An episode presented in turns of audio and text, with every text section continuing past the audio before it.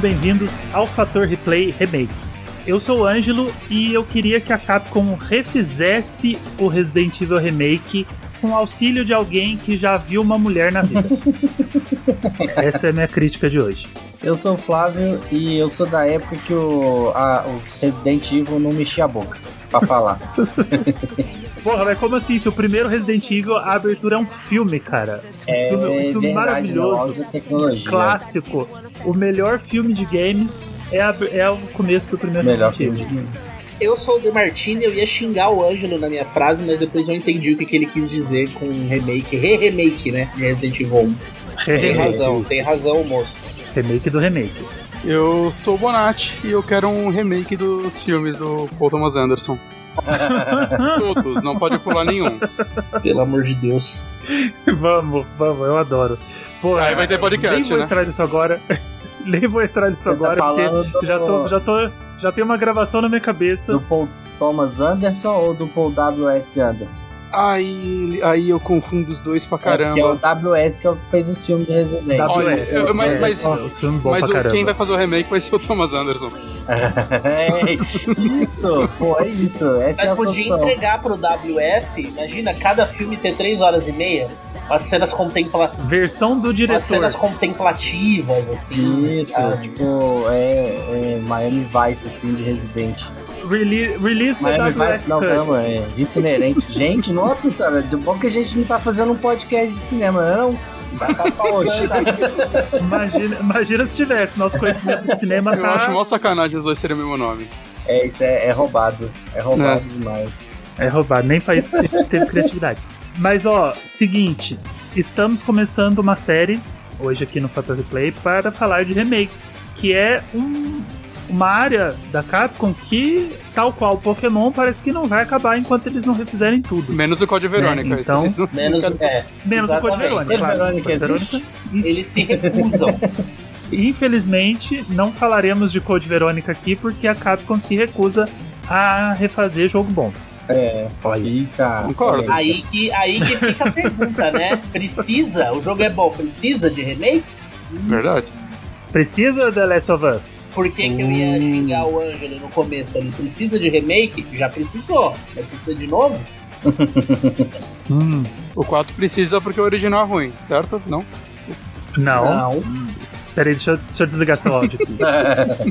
Eu, o Bonatti foi banido de repente, não sei como é que desbane. né? O 4 merecia. O 4, Caiu, não o sei. 4 merecia o tratamento do 3, corta a metade do jogo. Nossa, mas uh, você Assim. quer as pessoas com forquilhos e tochas, né? Na frente da capa. mas aqui, eu- mas eu, eu amo Resident Evil 4, mas eu acho também que ele é um pouquinho grande. Né? Ele poderia dar uma. Tá, foca. A gente, a, a gente chega lá. Vem aí. Vem aí.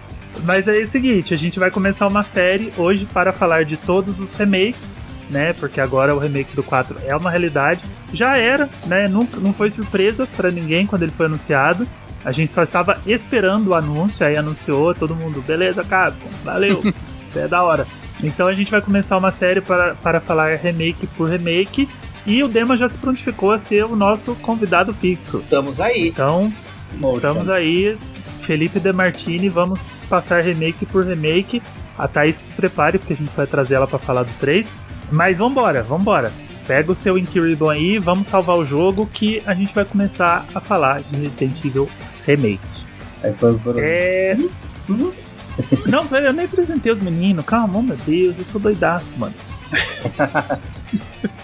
nem, nem, eu, É já tô, eu verdade, já tô com tá tanta intimidade. Eu tava, eu tava gravando com o Bonatti agora. A gente passou a última hora gravando É. um minisódio. Então a gente já tá, Já tá, já tá íntimo já. Todo mundo Já tá casa, íntimo, o né? Dema Não já é de precisa casa, mais é, apresentar. É, já tá na mesa. Intimidade é uma merda. né? Mas é o seguinte, estamos aqui com os nossos queridos Felipe De Martini. Intimidade é uma merda, cara. Estamos aqui com os nossos queridos Felipe De Martini e Guilherme Bonatti pra gente falar do primeiro remake de Resident Evil, que eu chamo de primeiro Resident Evil, né? Porque depois eu conto essa história. Mas Dema e Bonatti, sejam muito bem-vindos de volta ao Fator Replay. É muito bom ter vocês aqui pra gente conversar, pra gente falar de joguinho. Obrigado por terem aceitado o convite e sejam bem-vindos novamente a nossa casinha, a nossa humilde casinha Fator Replay. Muito obrigado, Obrigado. é sempre um prazer, sempre uma alegria. Muito obrigado pelo convite. Bom, já apresentei os meninos, foi falha minha, né? Já tô, tô desacostumado. Gente- às vezes a gente fica um tempinho sem gravar. Como, como eu faço pra gravar? Como faz? Já esqueci. Esqueci como, esqueci como pensa. Pega o seu Ink Ribbon que a gente vai salvar o jogo e seguir em frente.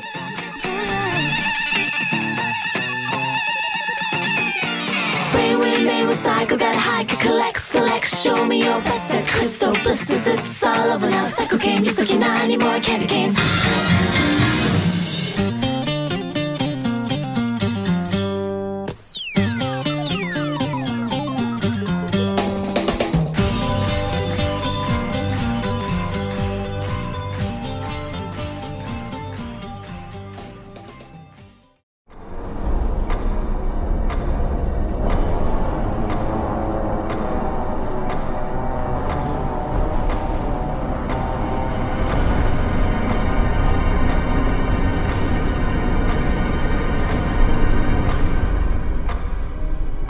Acho que eu já contei essa história umas 10 vezes no podcast e não sei se eu já contei aqui no Fator Replay, mas vou contar porque agora é o momento de contar a história, né? Porque é o momento do, do joguinho.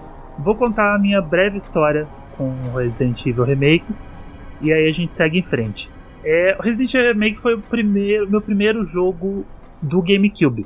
Né? O GameCube foi o primeiro console que eu comprei com meu dinheiro, né? Quando eu já trabalhava. Aí a gente entrega a idade foi ali perto do lançamento. Aí, então é o seguinte, eu fui com um amigo meu que trabalhava comigo, a gente foi numa lojinha de videogame e eu queria um videogame novo, né? Eu tava ali com o 64 já fazendo hora extra. Falei, pô, quero comprar um videogame, né? A Nintendo lançou o GameCube, tinha um, um tempo ali, e eu tava de olho. Falei, vou, vou, vou ver qual é que é. Aí a gente chegou na loja e, curiosamente, nós dois ficamos paquerando um PS2 né? Eu falei, hum, se eu pegasse um PS2? Então, em algum universo paralelo, existe um Ângelo que comprou um PlayStation e seguiu jogando PlayStation desde então. Mas nesse universo, eu comprei um GameCube e tava de, né, carinho pro, pro que eu tava ganhando, né? Eu tava no começo do trabalho, tava ganhando pouco e aí tava, eu lembro que tava 500 reais o GameCube, um jogo custava 200 e o memory card custava cerca de 120 reais.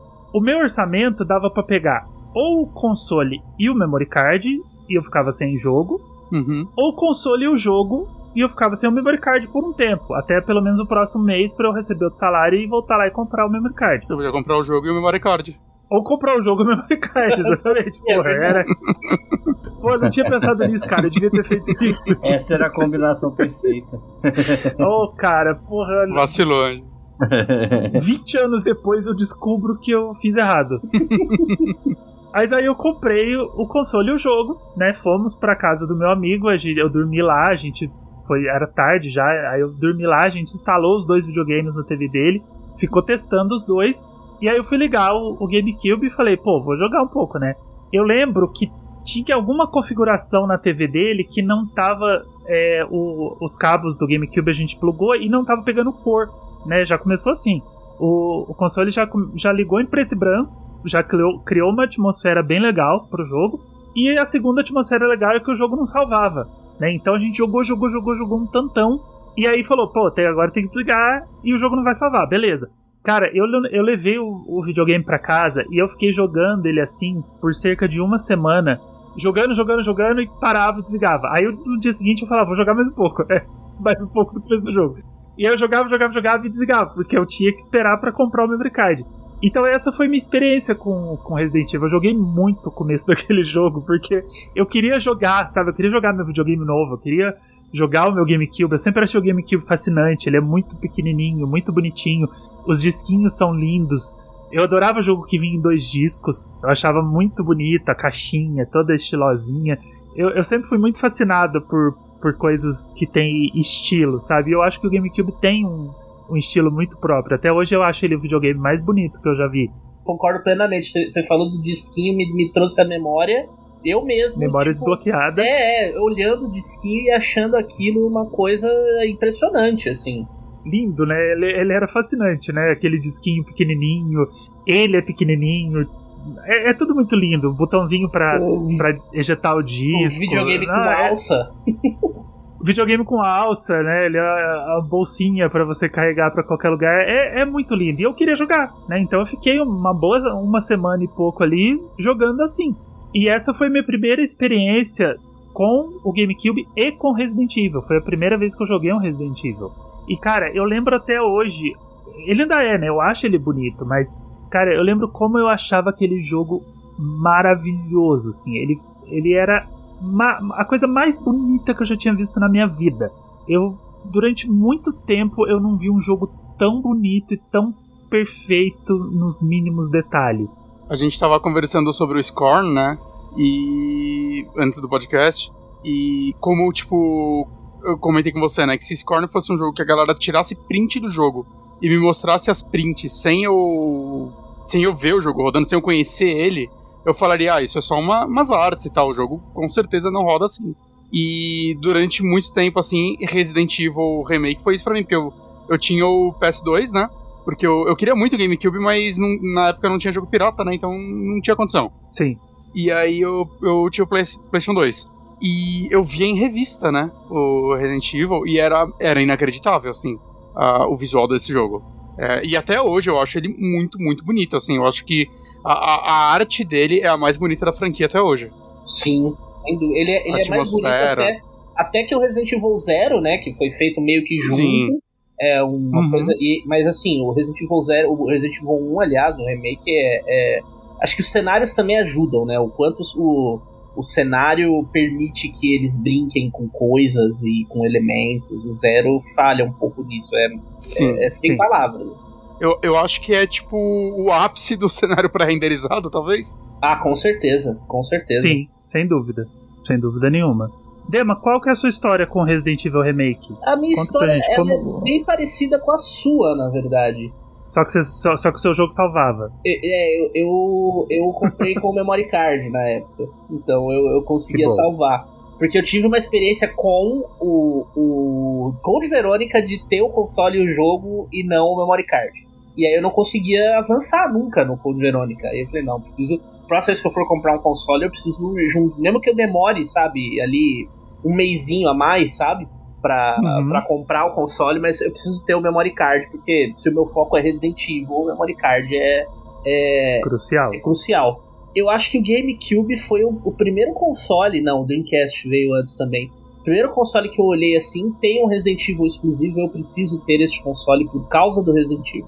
Esse é, é o rolê. E aí eu peguei também, eu só tinha o Resident Evil Remake, é, foi o primeiro jogo. Por muito tempo foi o único jogo, porque eu fiquei pagando as prestações. Sim, demorei pra ter outro jogo. Nossa, joguei muito. eu não tinha cartão na época, aí eu fazia uns rolos assim, tipo, com meu pai, sabe? Tipo, paga aí, passa no cartão e eu te pago as prestações. Eu junterei ali uma grana da venda desse Dreamcast. Eu vendi o Dreamcast pra comprar o GameCube e depois eu vendi esse GameCube pra pegar um Wii.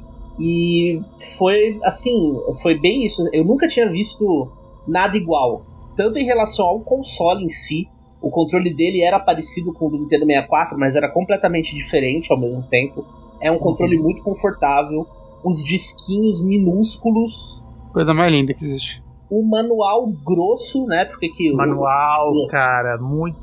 Uns manuais gigantescos, cada jogo com um manual maior que o outro. Sim, Eu lembro que, falando de GameCube no geral, eu lembro que eu pegava jogos de GameCube e a primeira, minha primeira reação não era colocar o disco no aparelho, era pegar o manual e, e ler, sabe? Começar a ver fotos, ver como que, o que, que eles tinham colocado ali, dicas de gameplay e dicas de pulinho, né? Do Mario, no Mario Sunshine, o, o manual do Twilight Princess, o manual do Wind Waker, que todos os, os desenhos do próprio controle estão no estilo do jogo, sabe? Muito cuidado, muito, coisinha muito bem feitinha, muito cuidadinha. Não, era, era muito absurdo. E assim, mesmo antes, quando eles anunciaram esse remake, eu nunca esqueço disso também. A primeira imagem que eles soltaram do remake é, é uma imagem do Chris. Que, quem for muito fã, vocês vão lembrar com certeza. É, eu, Naquele, eu já não, naquele- não cheguei a pegar, eu acho. naquele corredor aonde o, o Kenneth tá morto, ali que você encontra o primeiro zumbi. Sim, A primeira imagem que eles divulgaram. Tem, tem uma porta ali que o zumbi pode arrebentar, né? E chegar no corredor. A, pri- a Aham. primeira imagem era o Chris sendo agarrado naquele corredor, com a porta arrebentada e ele com a faca na mão pra enfiar na cabeça é, do zumbi. Então eu falo que era, era uma época que a Capcom ela era muito genial nas divulgações, porque ela não precisava fazer igual hoje, sabe? Ficar mostrando um monte de coisa, ficar lançando trailer e imagem. Era outro tempo, a internet também não era tão evoluída assim. Mas sabe, com uma imagem eles comunicaram tanta coisa nova, além só da, da atualização gráfica do Resident Evil 1. Tinha o gráfico, tinha o fato do zumbi explodir a porta, tinha a arma de defesa, tinha tanta coisa Uhum. acontecendo. Eu fui, eu fui convencido por essa imagem. Quando eu vi essa imagem, eu falei, não, eu preciso desse jogo. Tá aí. Até hoje, quando alguém fala Resident Evil Remake, essa imagem que você descreveu é a primeira que vem na minha cabeça. É, ela então, ela aparecia também. em toda a revista. Toda a revista. Era inacreditável. era muito absurdo, assim. E quando, quando o jogo saiu, também foi. Eu, eu tava, na época, tava fazendo site de Resident Evil já, junto com a Monique lá do, do Resident Evil Database. Eu lembro de, assim, de mergulhar muito no jogo, é, de ficar muito surpreso com as. Com as, as as brincadeirinhas que eles faziam com quem conhecia o jogo original, sabe? O Uhum, cachorro não pular na janela, e aí de repente quando você volta por aquele corredor, aí sim que o cachorro pula Aí ele pula, né? pra te assustar. o negócio de cair as cobras quando você coloca a joia vermelha no olho do, do leão. É, é- era muito massa, assim. Foi uma, foi uma época. Foi uma época muito boa, assim, uma época que eu lembro com muito carinho, o remake. E até hoje, ele é o meu jogo preferido da franquia. E é um dos meus jogos preferidos da vida, assim. Sem dúvida. Fruvinho, você começou mais tarde, né? É, eu joguei no já no Wii U, pela versão de Wii, né? Porque assim, aqui, aqui na roça não tinha GameCube, tinha uma locadora só que tinha o GameCube e eles cobravam na época, você pensa em 2000 e poucos, eles cobravam 5 reais a hora. Se hoje em dia já é 5 reais já é caro, né? Imagina se na época, sei lá, era, parecia, acho que era uns 20 reais assim, né? Se for atualizar. E, e aí eu jogava no nesse nessa questão aí tipo, de, de, de da locadora. Eu ia lá, colocava um pouquinho e ficava lá babando com o jogo. E passou, e aí é, é, eu não, não peguei o Wii, porque aqui também o Wii também era difícil de achar e tal. Tinha mais uma locadora, por mais que ele era muito popular, tinha amigos que tinham, mas é, eu não, não, não cheguei a ter. E aí quando começou a surgir os rumores do Wii HD, né, que tava ali rolando, aí eu preferi esperar e, e aí eu, eu tinha o Xbox, o Playstation, não, não peguei o- os consoles da Nintendo. Aí quando eu peguei o Wii U, a primeira coisa que eu fiz foi comprar o Resident Evil, o remake pro Wii. E, e caramba, assim, ele, ele, ele tá, né, o, a, a resolução dele não é a mesma de jogar na, na TV de tubo da época, né? Mas era. Ele ainda é muito bonito, mesmo rodando via Wii, resolução antiga. Ele, ele continua muito bonito na TV, até mesmo na TV nova, né? E, e foi uma experiência, porque eu, eu jogo Resident Evil desde o primeiro lá no PlayStation. Eu era apaixonado. Isso, essa, essa história do Wii U foi lá em 2013, né? Então não tinha ainda o, o remaster dele HD. E aí eu peguei tanto o remake quanto o zero. Aí eu joguei os dois e aí o zero é o zero, né? E aí o remake, ele. E, e aí ele mexeu com a minha cabeça, porque eu lembrava muito do primeiro. E aí ele faz essas brincadeirinhas, né?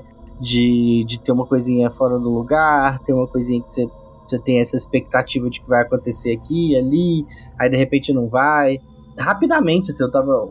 Quando começou o jogo, eu falei, nossa, a resolução é meio ruim e tal. Em poucos minutos eu já tinha absorvido isso, eu já estava totalmente dentro do, envolvido com, com o jogo ali, de tão bem feito que ele é. E, e ele se tornou assim, um dos melhores jogos que eu joguei na vida. Até hoje eu gosto de jogar de vez em quando ali, nem que seja para passear um pouquinho ali pela mansão, porque é, é um espetáculo. Bonatti, você jogou o remaster, né? Você Não, já então, foi eu- direto pro remaster. Eu, eu joguei o original também em locadora a primeira vez. E. É, é assim, esse é um jogo que eu comecei a jogar várias vezes, porque eu não tive o GameCube, né? Mas eu tinha amigos que tinham. Então, às vezes eu ia na casa de alguém e tinha. Uma vez um amigo meu me emprestou o Wii dele. E ele me emprestou com o Resident Evil 1, o Zero e o Wind Waker. E aí eu só consegui terminar o Zero. Não deu tempo de eu terminar o 1. E eu tenho a versão de Wii dele. Eu- quando eu comprei meu Wii no futuro, eu comprei a versão de Wii. E eu só comecei também. E, e, quando saiu o remaster, eu comprei, só comecei, eu fui terminar uns três anos depois. eu, eu, não sei. Tipo, é um jogo que eu, eu botava tanto num pedestal, assim, tipo, não, quando eu jogar ele, eu tenho que, sabe, me dedicar, devorar esse jogo. Que eu enrolava para jogar ele. Porque eu, eu, eu tava. Tipo, o 1 original foi o meu favorito por muito tempo. Né? E, e eu acho o 1 e o remake em particular os jogos mais assustadores da franquia, né? Eles são os mais horrorzão mesmo. Uhum. Mas eu enrolei muito para jogar ele porque eu não sei, eu acho que eu botava ele num pedestal, assim, realmente, de tipo. Não sei, eu não sei, eu não sei o que acontece. Eu, eu, eu começava ele e falava, não, não, mas não é o momento. E aí eu fui jogar pouco. Na verdade, eu fui terminar ele pouco antes de sair o remake do 2. Que eu, não, não, putz, vai sair o remake do 2 e eu não terminei o remake do 1. Chega. Agora eu tenho isso, que, né? Isso já tá vergonhoso. Aí eu finalmente joguei inteiro. Mas eu, foi uma enrolação gigante, assim.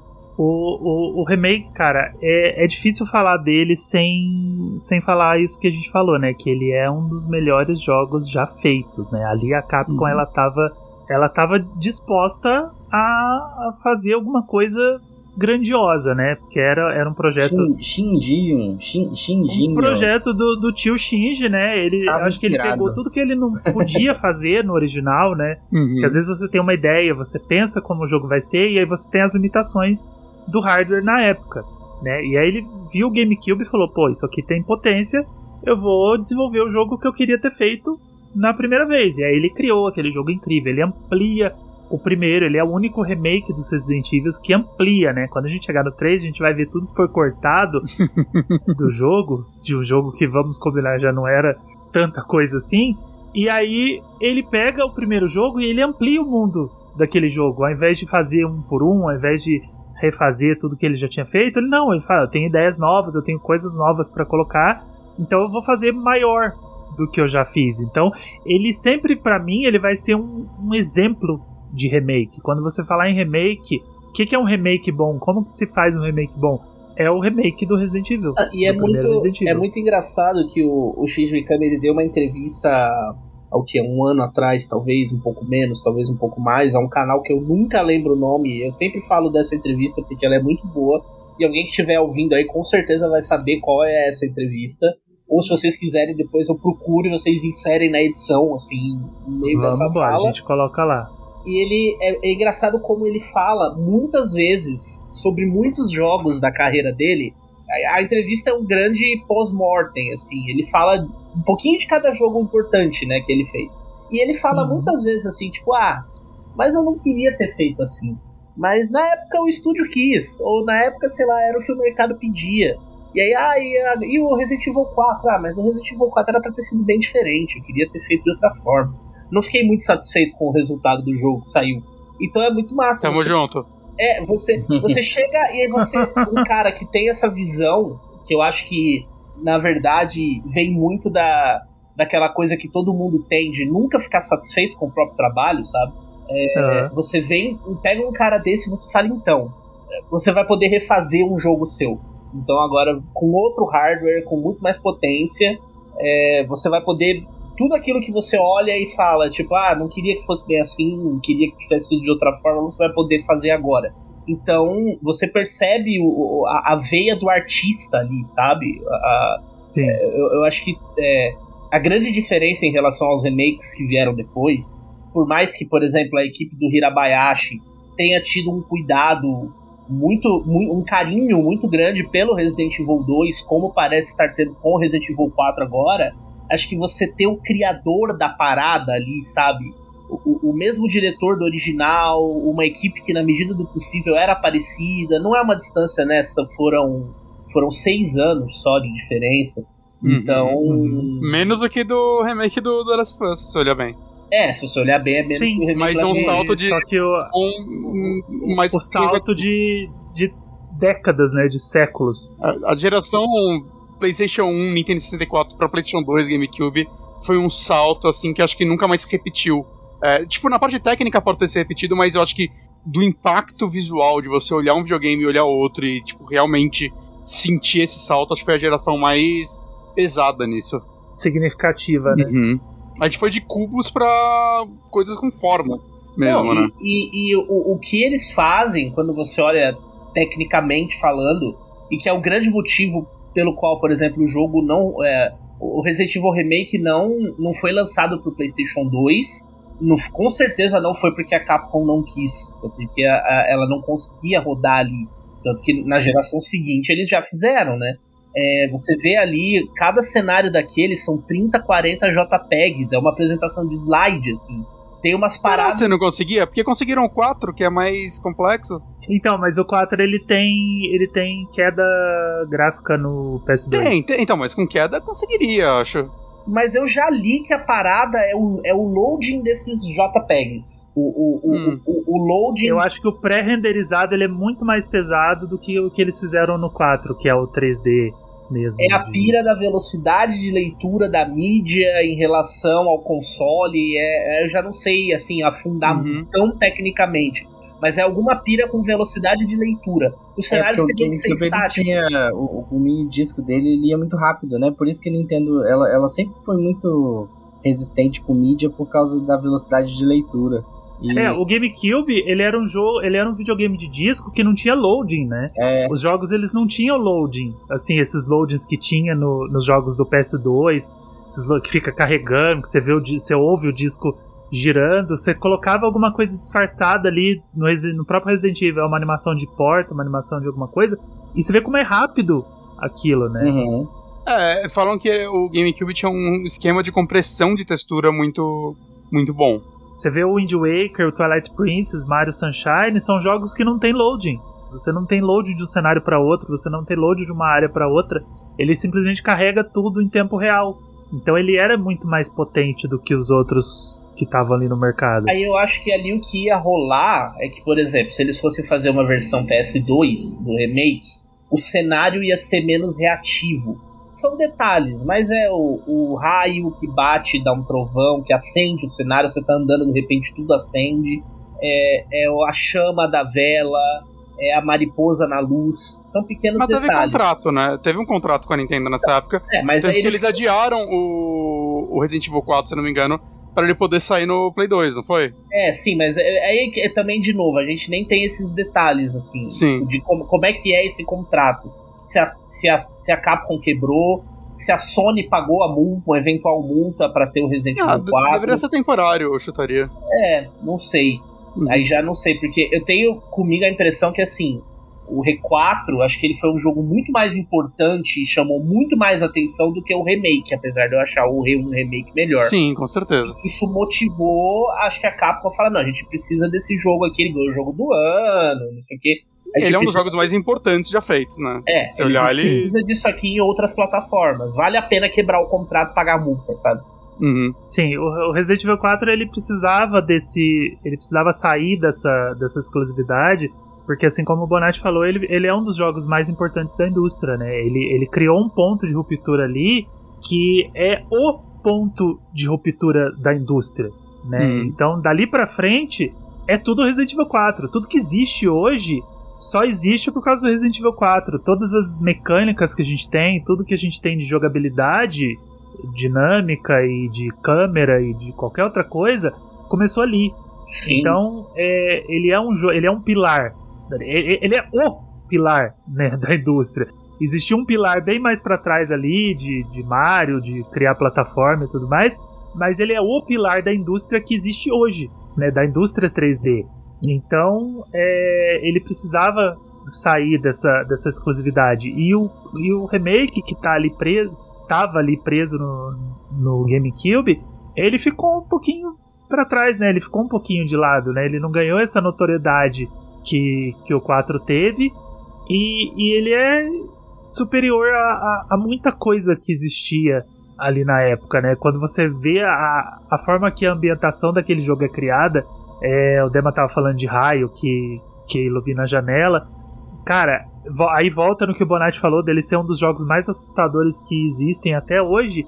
E é, é tudo na ambientação, né? De repente tá tocando uma musiquinha incidental e aí a música para. E você demora pra perceber que a música parou. Uhum. Você só percebe que a música parou porque você começa a ouvir os seus passos.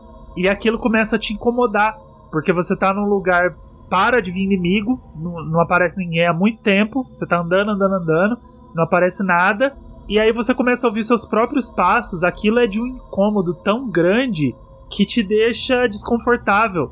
E isso é. Esse é o objetivo, isso é legal. A, cada ambientação de cada sala, é, a luz de uma lareira refletindo na parede, sabe? A luz de uma de uma luminária que tá tremendo, porque, sei lá, uma vela tá com a, com a chama tremendo, e aí ela treme e a sua sombra vai tremendo na parede também. Quantas vezes eu não me assustei com sombra em Resident Evil, no Resident Evil Remake? Caramba, é muito comum você se assustar com sombra, você achar que tá vindo alguma coisa e é simplesmente a sombra da Jill ou a sombra do Chris. É, e ele usa, ele usa mais elementos, né? Porque o, o survival horror, principalmente o survival horror clássico, né, do, dos primeiros Resident Evil, ele tem essa coisa de às vezes você entrar numa sala, num corredor grande, você até ouvir que tem um zumbi ali dentro, porque isso também acontece nesse jogo, os zumbis ficam meio que rugindo, grunhindo. É, o, a, a, hora que você entra numa sala ele dá um grito, né? É. Aí você sabe que tem um zumbi, mas aonde que ele tá, né? Qual, qual câmera que vai virar e você vai de repente dar de cara com ele. E aí ele, ele faz isso com as sombras também, né? É, é, é ele usa a própria sombra do personagem para dar essa sensação que no fim, da, no fim das contas é a, é a base do, do todo o rolê, que é a sensação assim, então, você não está seguro, você tá bem, tá bem de munição, tá bem de, de item de cura, isso é, pode ser temporário. Então vai com cuidado, porque você vai se fuder. É, é esse que é o nosso rolê é, é, muito. É muito. Quando você começa a mergulhar nas nuances assim, do que o jogo faz, ele é muito absurdo. Sim. Ele tem uma, uma direção artística muito pontual, assim, muito bem feita, muito detalhadinha, com umas coisas muito perfeitinhas, né? Umas coisas de você ouvir um barulho, ouvir um grito. Eles, eles não querem esconder nada, eles não estão escondendo nada. Quando você entra numa sala, assim como a gente falou, o zumbi ele dá um grito, você já ouve, não importa onde ele tá. O, o que você precisa saber é exatamente onde ele está naquela sala. Sim. Né? Porque ele, ele pode estar em qualquer lugar, porque as câmeras elas se movimentam de uma forma muito errática. Então você tá andando, de repente a câmera vira. Exatamente. E aí você consegue ver o zumbi. Ou então você não consegue ver, ele já te pega antes de você antes da câmera virar. E aí, isso, são coisas que você vai decorando, né? Eu joguei ele em live no começo desse ano e eu sabia aonde estavam as coisas, né? E eu lembro que o pessoal do chat ficava falando: Nossa, mas você já decorou o jogo? Cara, eu decorei o jogo, eu já joguei aquele jogo umas 400 vezes. Eu sei. Eu... Aí tem coisa que eu, eu esqueço. Tem coisa que eu esqueço. Eu falo, pô, o que, que eu tenho que fazer nessa sala? Por que, que ela ainda tá vermelha, sabe? O que, que eu preciso pegar? Tem sala que não dá para decorar tudo. Talvez o Dema saiba, mas tem sala que eu não sei. A, a sala ainda tá vermelha eu não sei o que, que falta eu pegar. Se é um papel, se é um vidro, se é uma, uma poção, alguma coisinha. Só que tem coisas que você não esquece. Então você fala assim, nossa, aqui eu acho o, o resto do pergaminho. Então é nessa sala aqui, eu vou virar essa, essa, essa alavanca aqui e tá atrás dessa parede, sabe? Então eu olho para aquela parede e falo, aquela parede é falsa. Ela vai abrir daqui a pouco, não é agora, mas assim que eu voltar, der a volta toda e voltar nessa sala, aquela parede vai abrir. Eu sei que ela é falsa. Então tem coisas que ficam na sua cabeça por muito tempo. Você joga outros jogos, joga outros remakes, joga outros Resident Evil. Só que a hora que você entra naquela sala, desbloqueia aquela memória, né? De você sabe, pô, eu sei que essa parede não é. Ela, ela vai abrir já já, daqui a pouquinho ela vai abrir. Esse é o jogo que sempre que me. Ah, qual jogo você gostaria de esquecer para jogar tudo de novo, como se fosse inédito? Esse é um. Eu não queria esquecer o Resident Evil 1 original, eu queria esquecer o remake. Jogar ele de novo, lembrando do R1 original, ia ser uma. Justamente por isso, por ele ter essas pequenas brincadeiras, por ele ter essas pequenas coisas, assim. Que, assim, isso também é, eu diria que é o mal, entre aspas, né? Não vou dizer que é o mal, mal de verdade, porque eu gosto muito, mas o Survival Horror, ele. O susto é uma vez só, né? o susto, a surpresa é uma vez só. Quando você joga a segunda vez, você já, já passou por aquilo, você já sabe o que te espera. A grande graça é você não saber o que te espera. E acho que é por isso até isso que faz Resident Evil ser uma série tão, tão longeva, porque são jogos que as pessoas estão sempre assim, tipo, o que será que vem por aí dessa vez, sabe? E uma coisa que eu acho sensacional nesse, nesse remake é o zumbi que não morre se não pegar fogo. Nossa, sim. Eu acho tão legal, porque aí você tem que fazer um gerenciamento de fósforo, de fósforo e de daquele negócio porque é, é gasolina, né, que ela pega, é um uhum. combustível, né? E você tem que gerenciar aquilo num inventário que já é extremamente limitado, é, né? Então, assim, você tem que, que se organizar muito bem e é e às vezes, tipo, ah, esse esse esse zumbi nem me dá trabalho, eu vou deixar ele aí, aí esse aqui não, não sei o que, então você tem que gerenciar a- o posicionamento ali dos inimigos também, isso é bem legal. O primeiro Crimson Head que levanta, acho que foi um dos maiores sustos que eu já levei na minha vida, porque é, é totalmente inesperado, principalmente pra mim, que eu era totalmente novato em Resident Evil, eu nunca tinha jogado. Cara, a hora que ele. O primeiro que levanta, ele te dá um susto tão grande, mas tão grande, porque você tá tão acostumado a movimentos é, lentos, né? Eles são todos lentos, então você se prepara, você sabe, você pode se afastar. Se ele tá chegando perto de você, você vai andando pra trás, vai andando pra trás pra você conseguir atirar, até pra você conseguir fugir. A hora que levanta o primeiro e ele começa a correr atrás de você e você percebe que vai- vão ter é, inimigos ali no cenário que eles correm, aí rola um desespero. Além de levar aquele susto inicial, rola um desespero porque aí você fala: Pô, e agora, cara? O que, que eu vou fazer? Minha munição é extremamente escassa e, e os bichos estão correndo. né? Os bichos levantaram e eles começaram a correr. E você não doidos. sabe qual vai levantar nem quando, né? Porque Sim. eles não levantam todos ao mesmo tempo, eles vão levantando aos poucos. Então é, é uma doideira, você fica louco de novo. Assim. E aí você percebe que você pode queimar, você até tem uns, uns avisos, né? Você recebe um, um aviso num- numa parede lá, alguém avisando que tem que queimar os corpos e não sei o quê. E aí seu inventário já tá cheio. Você tem que ficar andando com o Ribbon de vez em quando. Dá pra guardar alguns, e mas você não sabe onde vai ser a próxima sala. Eu, hoje, eu, eu não ando mais com, com Ink Ribbon porque eu sei onde são as salas Uhum. né? Mas quando você joga pela primeira vez, você tem que estar com um no, no inventário, porque você não sabe onde vai aparecer o próximo baú. Você não sabe onde vai ser a próxima sala de save. Então você tem que ficar andando com ele pra se prevenir, pra poder é, salvar naquela máquina que tem lá no, no hall central, que é só uma máquina, não tem um baú do lado. Então eles já criam essa- essas, essas situações exatamente pra você ser pego desprevenido. Né, o inventário tá limitado, então agora vou ter que andar com, com álcool. O isqueiro ele é, ele é equipável, né? Mas vou ter que ficar andando com álcool. E, e quando que eu vou usar isso? E se eu não precisar usar? Eu vou ficar queimando os corpos aqui igual um besta e todos vão levantar? Que ordem que eles vão levantar? Igual o Dema falou, gente, é, é totalmente aleatório. Você não sabe a ordem que eles vão levantar. E aí isso vai criando um sentido de urgência cada vez maior. Eu gosto como o jogo vai escalando esse, esse sentido de urgência. E eu gosto como ele evolui de uma forma muito legal. Porque eu sempre falo que o Resident Evil 4 ele funcionaria melhor sem a ilha. Né? O Resident Evil 7 funcionaria melhor sem o navio. Mas o Resident Evil 1 não funcionaria sem o laboratório. Uhum. Hum, é. É, sair da casa pro laboratório é uma coisa muito orgânica, sabe? É muito legal quando você sai da casa, passa pelos túneis, você ainda dá uma volta, volta pra casa, depois você vai pro laboratório. É tudo muito linkado de uma forma muito legal, de uma forma muito é, criativa. a sensação que eu tenho, sempre que entra no laboratório assim, é de que agora o bicho vai pegar. Principalmente porque muda o disco, né? Se você tava jogando no, Resident, no Ah, é? GameCube, Ah, é? é a hora que muda o disco, né? Aí você fala, poxa, agora eu não vou mais poder voltar, porque ele não vai ler mais informação do outro disco. Aí você fala, pô, caralho, é o que, que, que, que tá acontecendo? É muito legal esses momentos de mudar o disquinho quando você tá jogando no, no GameCube. Mas é, é fascinante a forma como eles conectaram aquele mundo, como eles conectaram aquele jogo pela casa, subterrâneos, a, a, a casinha menor, né, o, o chalezinho que tem do lado e o laboratório. É tudo muito bonitinho, muito conectado de uma forma muito legal. É, isso, isso, deixa, isso deixa aquela coisa de laboratório secreto dentro de uma casa mal assombrada muito mais forte, né? Fica muito mais Sim. conectado. Você não tem aquela sensação de que você tá indo embora e não vai voltar nunca mais do original. assim. Você vai avançando, vai a impressão é que você tá indo pra mais longe. De repente, não, você volta, você tá ali no hall de novo. E você vai descer pelo hall pra chegar no laboratório. É, é, Sim. é uma adição que eu gosto muito. Assim.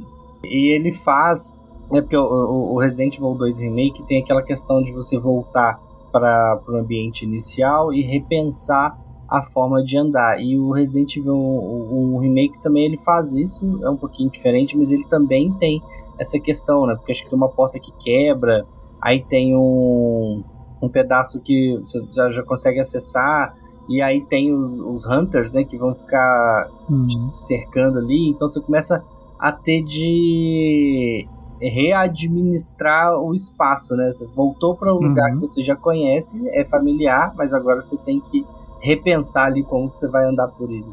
Pô, aquela maçaneta que quebra é uma das filhas da putagem mais filha da puta que eu já vi no jogo, na vida. De, de uma forma boa, assim, sabe? Porque quando você tá jogando pela. Na primeira vez você é pego de surpresa, né? Mas quando você vai jogar uma segunda vez, a, é, vigésima vez, trigésima vez, você fica pensando, cara, se, será que eu passo por aqui? Eu sei que a maçaneta vai quebrar, depois eu vou ter que dar um rolê, porque você tem que voltar tudo, passar por cima, descer para chegar naquele save 1, depois sair de novo, passar toda a volta por cima e voltar.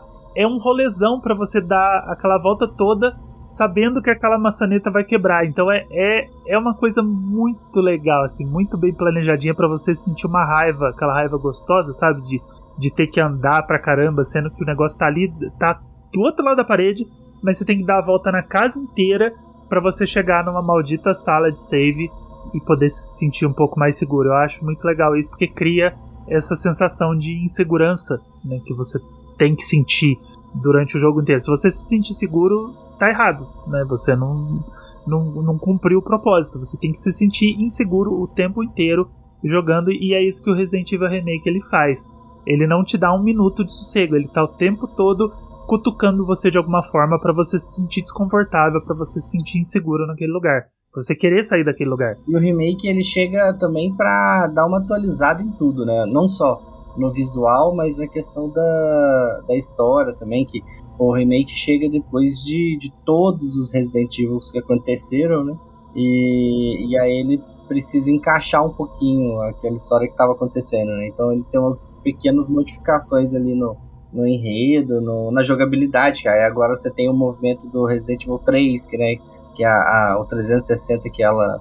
360 não, 180 que, a, que os, os personagens dão, né? Então, tô, é, ah, aquela viradinha que é, é crucial, né? Eu, eu, sou ruim nela até hoje. eu prefiro deixar pegar e usar a arma do. a arma de defesa do que, do que tentar fugir, porque eu sou péssimo para fugir. A 180 existe até hoje. Ela, é. ela, ela, ela, veio lá do. Se eu não me engano, no veio Resident lá do 3. Acho que do Resident Evil 3 e tá aí É. até hoje. É essencial pra, pra todo jogo de terror desse tipo. É, jogabilidade de tanque, eu acho que ele é, é muito bom pra você ter um elemento que você manobrar o carro, que é o protagonista, pra ele virar pro outro lado quando o inimigo tá indo na sua direção, ela é meio frustrante. Sim, Eu acho que esse é um elemento muito bem-vindo. sim, total.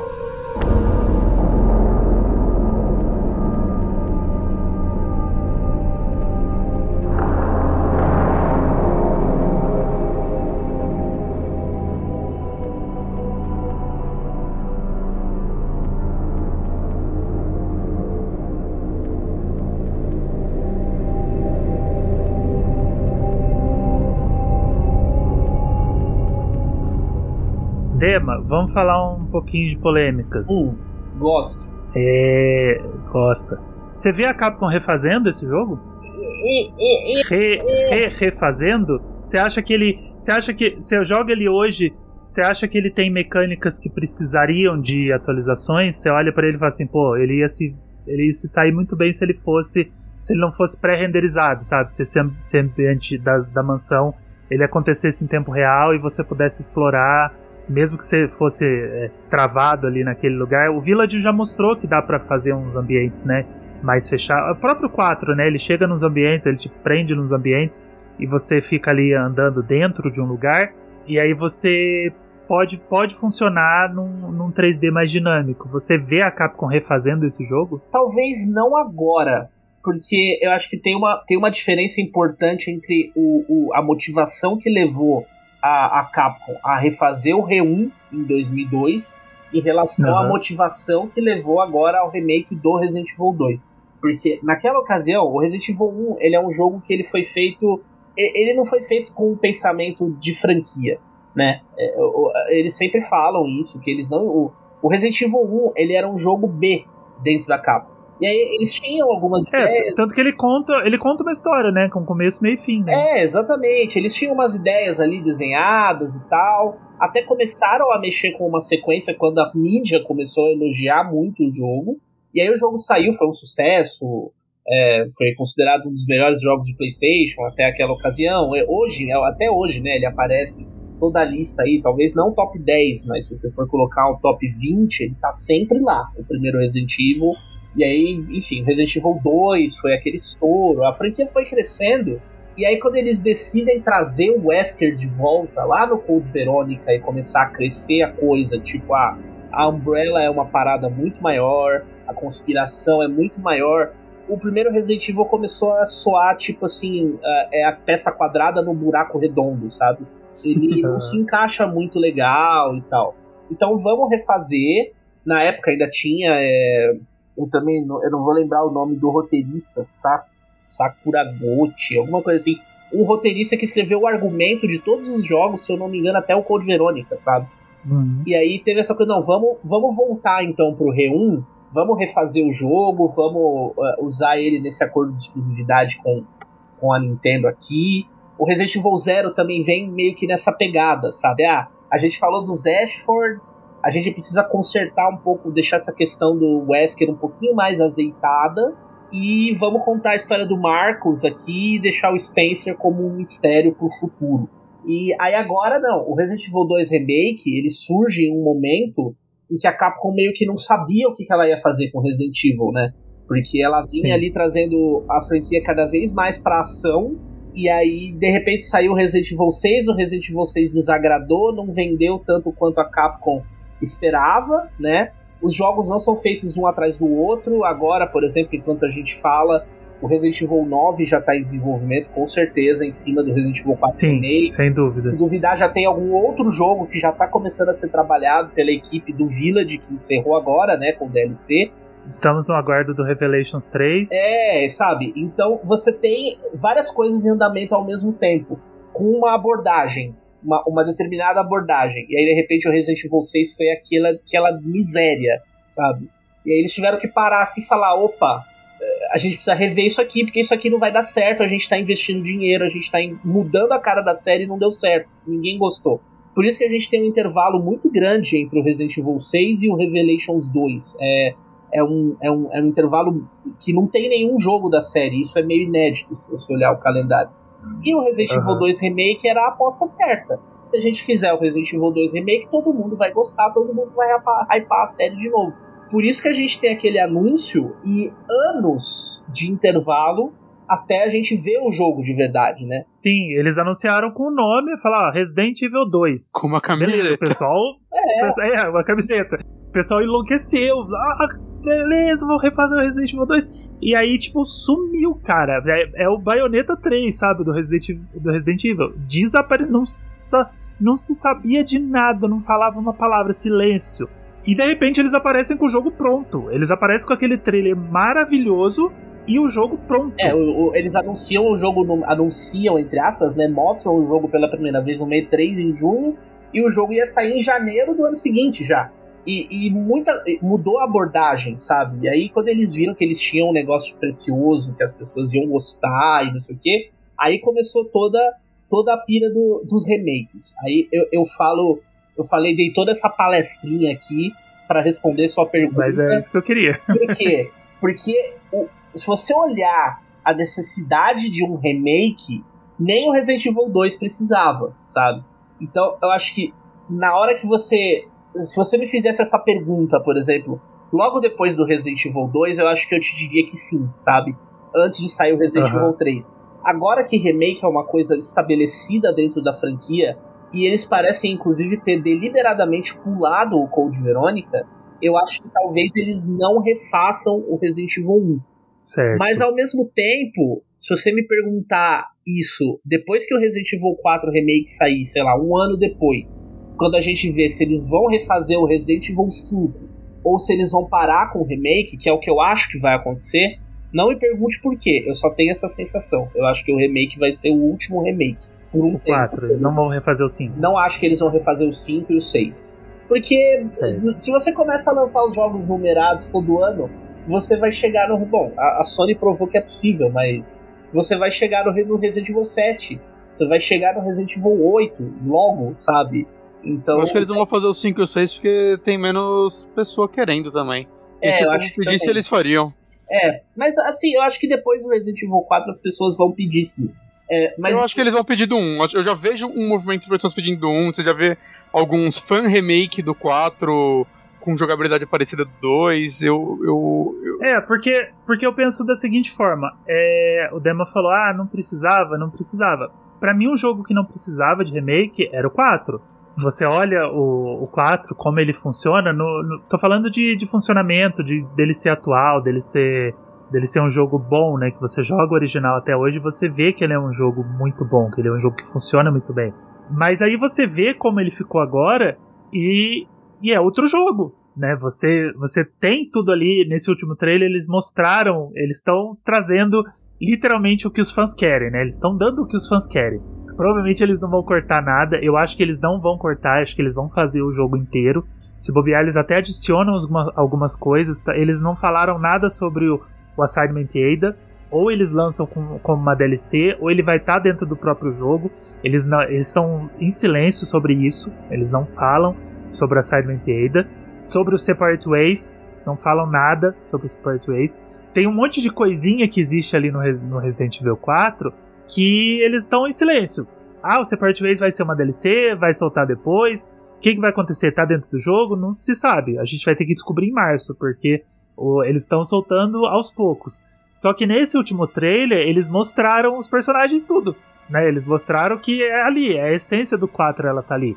Só que quando você vê o- os cenários, a forma como o jogo funciona, a forma como o, o personagem anda, a ambientação, é outro jogo, né? Porque eles estão fazendo em cima do que eles já fizeram no 2, do que eles já fizeram no 3. Então é, é tudo muito diferente. Então quando você fala assim, ah, o 4 não precisava de um remake. Aí você olha o remake do 4 e fala, mas funcionou, né? Não precisava, mas atualizou muita coisa. É que aí você entra nu- numa questão também que ô, é, seria então, beleza, de atualização e padronização. Vai. É, o 2, o 3, o 4, aí o 5 já é um pouco parecido, o 6 é meio maluco, mas beleza, aí o 7 e o 8 tem essa mesma pegada. Os jogos têm um padrão, digamos assim. Sim. O Re1, ele é também um jogo. de- a, a- a estética dele tá dentro do padrão. Aí seria uma atualização de jogabilidade, sabe? Eu acho que fica meio Uhum. capenga você você refazer, mas aí, aí entra muito naquela coisa que sempre se fala: nossa, mas imagina a mansão nos gráficos do PlayStation 5, sabe? É, eu, eu sei lá, eu acho que você fazer uma atualização desse tipo é um pouco vazio. Mas também, se você levar em conta que no fim, da, no fim do dia o que importa é o quanto vai vender, Sim. é, eu acho que é, bem, é, é possível, assim. Eu, eu não vejo acontecendo, levando em conta tudo isso que eu falei, mas vai saber, amanhã também tudo muda. Por isso que eu falo, ah, se ele fazer essa pergunta um ano depois do Resident Evil 4 Remake, talvez a resposta seja outra. Porque a, a, a- pegada do que está sendo feito com a franquia pode mudar até lá. De repente Uhum. vai fazer mais sentido, ou vai fazer menos sentido ainda. Hoje eu acho que não faz muito sentido, não. Principalmente porque a série tá indo cada vez mais pra frente. Aí de repente ela vai parar lá e falar: não, agora a gente vai voltar pro 1, sabe? De novo. Sei É, lá. A, a- o Resident Evil ele parece que tem sempre duas frentes, né? A frente principal, que, que, que a gente tava falando, né? A numerada e a. E uma série paralelazinha ali. Que foi, eu acho que foi o caso do Code Verônica na época, foi o, o, o Zero, e agora tá, teve o Revelations, né? Há pouco tempo atrás. E agora tá acontecendo com os remakes dos antigos. Então, assim, É. eu não duvido nada não que, que isso siga em conjunto. Igual sai, vai sair o, o 9, né? Ah, sai o 9 e sai o remake do 5. Aí sai o. Ah, agora de voltar. Vai, aí de repente volta pra trazer o.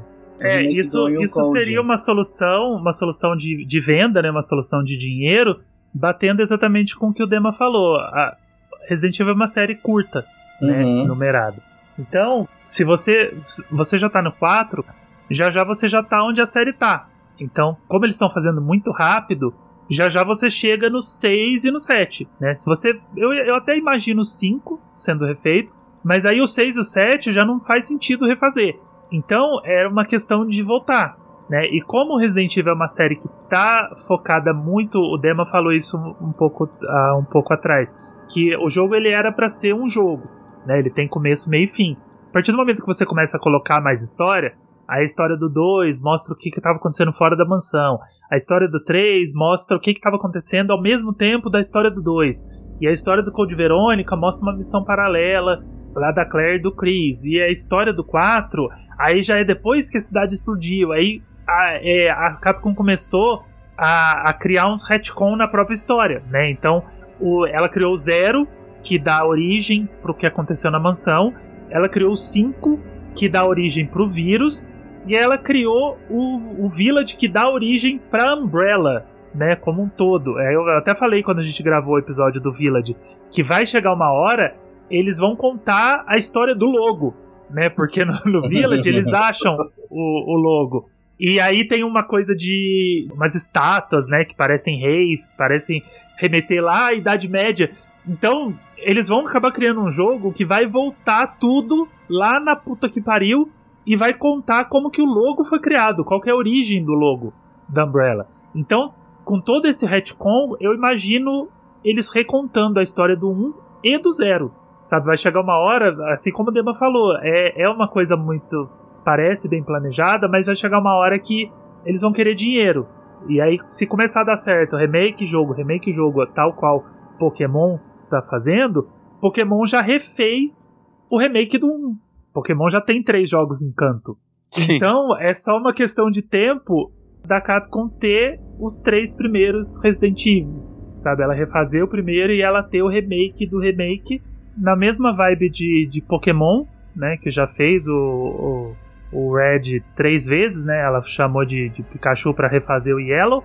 Mas tanto para vender, porque assim como o Dema falou, é, é uma empresa, né? Eles precisam de dinheiro, então eles vão sangrar tudo que eles tiverem de, de IP no máximo que eles podem, e também para tentar pegar essa, essa onda de, de retcon que eles estão fazendo, né? Que eles fizeram no, no Zero, fizeram no 5, fizeram no Village, e parece que eles estão querendo contar cada vez mais para trás, né? Estão querendo reviver essa história e re recontar ela de, de alguma forma, porque o, os remakes, eles não têm o nome de remake exatamente porque eles estão recontando a história, né? É, há quem diga que é a, é a Capcom fazendo um soft reboot sem ter coragem de chamar de reboot, né? Aí ela não chama de remake, não chama de reboot, ela não, não chama, ela chama de Resident Evil, né? Eu acho, chama, que, ela, eu acho que ela não se importa muito, pra ser honesto. É, eu, também acho que, que as pessoas que estão lá hoje não se importam muito com o lore, não. Mas eu uhum. acho que existe uma questão. Existe uma questão de assim, ah, não vamos, não vamos assumir que a gente está fazendo um reboot, porque os fãs vão ficar bravos. Uhum. Sabe? Vamos, vamos fazer devagarinho, tá todo mundo gostando. Aí por isso que quando. Ah, igual quando a Moni lá foi lá perguntar pro produtor, pro Peter Fabiano, que hoje nem tá mais na Capcom, né? Foi lá perguntar, ah, mas o que, que a gente considera é, o novo, o velho, ele, ah, não, mas você pode considerar tudo pra história, né? Você pode. Uhum. Pode. O que, você, o que você achar que é lore, eu falo que eles, eles, eles, eles oficializaram o Red Canon. Então qualquer coisa que você quiser achar tá valendo, sabe? Sim. Tá cabendo na interpretação? Tá, então tá valendo. É, manda ver, sabe? Então é, é meio, meio surreal, assim. Eu, eu acho. A base, a base ainda funciona, né? Só nos detalhes que nunca são muito puxados nos jogos mesmo, então não faz muita diferença se você olhar bem nos jogos. É, é. sim. Ah, eu, eu acho que eles estão fazendo um soft reboot aí sem, sem chamar. Sem chamar assim é um soft reboot. É, é soft reboot light. É, ele é tão soft que você. ele é tão soft que se você não olhar com atenção, ele até passa despercebido. Exatamente. De tão soft. soft Reboot Light OLED. OLED. É, perfeito. Deluxe. Featuring Knuckles, é Knuckles, featuring Dante. Featuring Dante from the Devil May Cry series. Mas olha, se fosse para eu botar dinheiro numa aposta sobre vai ter ou não um remake do 1, outro remake do 1, eu botaria que sim, assim, eu acho que é inevitável, até pelo que o Flávio falou, né? Resident Evil sempre intercalou um jogo grande com um jogo, não menor, né, mas um jogo paralelo, né? Uhum. E hoje o esquema da Capcom é esse, é intercalar o, a franquia principal com os remakes. E fazer um remake, mesmo que esses remakes sejam bem diferentes do original, ainda tem um corta-caminho na produção. Sim, com certeza. Me, me parece uma saída mais fácil do que criar outro spin-off, sabe? Então eles vão querer isso porque os jogos principais eles levam mais tempo mesmo. É, você cria toda uma etapa ali de uma pré-produção, de pensar em história, de pensar em, em, em, escopo, né? Você já tem aquilo ali meio que criado, assim. Sem dúvida Uhum. é um corta-caminho. E parte do marketing já tá pronto também, né? Se É. bem. Faz sozinho, né? Também, na hora que anuncia Uhum. que vai ter remake, Sim, sim, sim. Eu acho que vai acontecer. Eu não acho que precisa, mas eu acho que vai acontecer. Eu acho que vai acontecer antes do Code Verônica ainda. que Code Verônica é Ah, bem não. esquecido. o Code Verônica É, eu, eu acho que o Code Verônica acabou virando uma piada interna que eles vão sustentar, né? Que eles vão, eles vão falar, porra, já, a gente não fez. O pessoal tá pedindo. Então vamos segurar, cara, porque aí quando fizer, aí quebrou. Se Bonatti pudesse escolher, eu queria que o próximo remake fosse um remake de Dino Crisis. Esse Ah, precisa, aí porque sim. tá morto. Porra, aí sim. Mas Bonatti não escolhe nada. Aí a Capcom vem e manda o Exoprimal, né? Nossa, isso aí foi Você a, quer, você a- quer, você quer dinossauro? Aí, ó, dinossauro. Isso aí foi a maior zoeira da história da, da Capcom. Eu Nossa. acho que Exoprimal é alguém querendo fazer Dino Crisis lá dentro, a Capcom deixando, e ele fazendo um de Miguel, assim. É um Miguel. É um grande pensei, jogo. Essa aí de início o que eu achei. Eu achei que o Dino Crisis seria. Oh, Dino Crisis. O Exoprime. Eles iam fazer assim, ah, vai- aí vou mostrar isso aqui, parará, né, né. De repente, em algum momento, eles vão anunciar o, o remake do Dino Crisis e falar que o Exoprimal Que o é um Exoprimal é um multiplayer igual É. o Reverse, né? Porra, aí Eu sim. pensei que eles iam fazer isso, mas eu- a- até agora, pelo momento. Já passou do gente prazo tá, da. Já passou. A piada, a piada já perdeu a graça, né? Já, já, eu acho que não vai rolar mais não. Mas é. Mas assim, ainda é possível, né? Porque o. O, o remake do, do 3, né? Que eles fizeram lá o. aquele. Como é que chama? Resistance. O Reverse. É, o Reverse. É o Resistance. É, o reverse é do Ele- Village agora. É. E aí eles fizeram. o- o- mostraram o trailer do 3 e tal, mas e, e levou um tempão, né, pra mostrar. Então, às vezes, vai que vem aí, né? Quem sabe? Eu, eu acho que um dia, um dia, talvez, ó, talvez não agora, nessa linha de remakes atuais. Mas se eles derem uma de Nintendo, igual o Ângelo falou, de re refazer, aí começa do 1 de volta e faz o 2 de novo. É, eles já tinham refeito o 2 uma vez no, e o 3 também no Umbrella Chronicles lá e no Sim. Dark Side Chronicles com outra Hum, pegada. verdade. Então, né, faz outra vez, faz Por re- que não, né? faz remake 2, remake 3, remake 4 e assim É. vai. Com Eles certeza. podem começar pelo zero, né? O zero não tem remake, né? O zero é um jogo original, então. Aí, aí não fica tão feio. Eles falam, ah, vamos refazer o zero. Se eles fizerem do zero e não fizeram do Code Verônica, a galera vai ficar muito louca. eu queria real entender.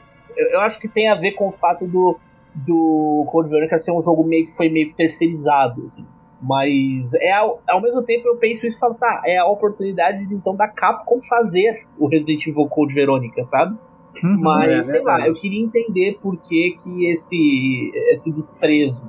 Eu, acho que, eu acho que é só porque ele tem uma fanbase menor, é, o, o apelo é menor. Eu não acho que tem nenhum motivo muito profundo, não. É, o remake dele talvez venderesse menos do que o remake do 4. É isso. Ah, não, mas isso sem dúvida. Qual- qualquer, qualquer coisa acho que venderia menos do que um remake do 4. Uhum. Eu consigo pensar em poucas coisas que venderiam menos, poucas coisas que venderiam mais do que um remake do 4, assim, é, né? Não- é muito absurdo.